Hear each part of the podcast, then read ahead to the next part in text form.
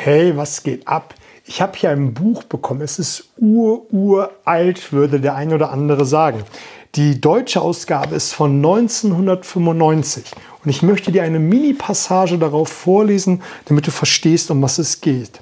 Zunächst einmal veranlasst dich die Vertreter, das Verkaufsgespräch und die Gegenargumente Wort für Wort zu studieren. Zunächst veranlasst sich die Vertreter, das Verkaufsgespräch und die Gegenargumente Wort für Wort zu studieren. Schau, 1995, seitdem und ich denke auch schon viel, viel länger, sagen erfolgreiche Redner, sagen gute Verkäufer und ich auch immer wieder in Coaching-Trainings, lerne das Verkaufsgespräch Wort für Wort, um dann später deine eigene Persönlichkeit hineinzubringen. Wie geht's dir damit? Schreib mir ein kurzes Feedback.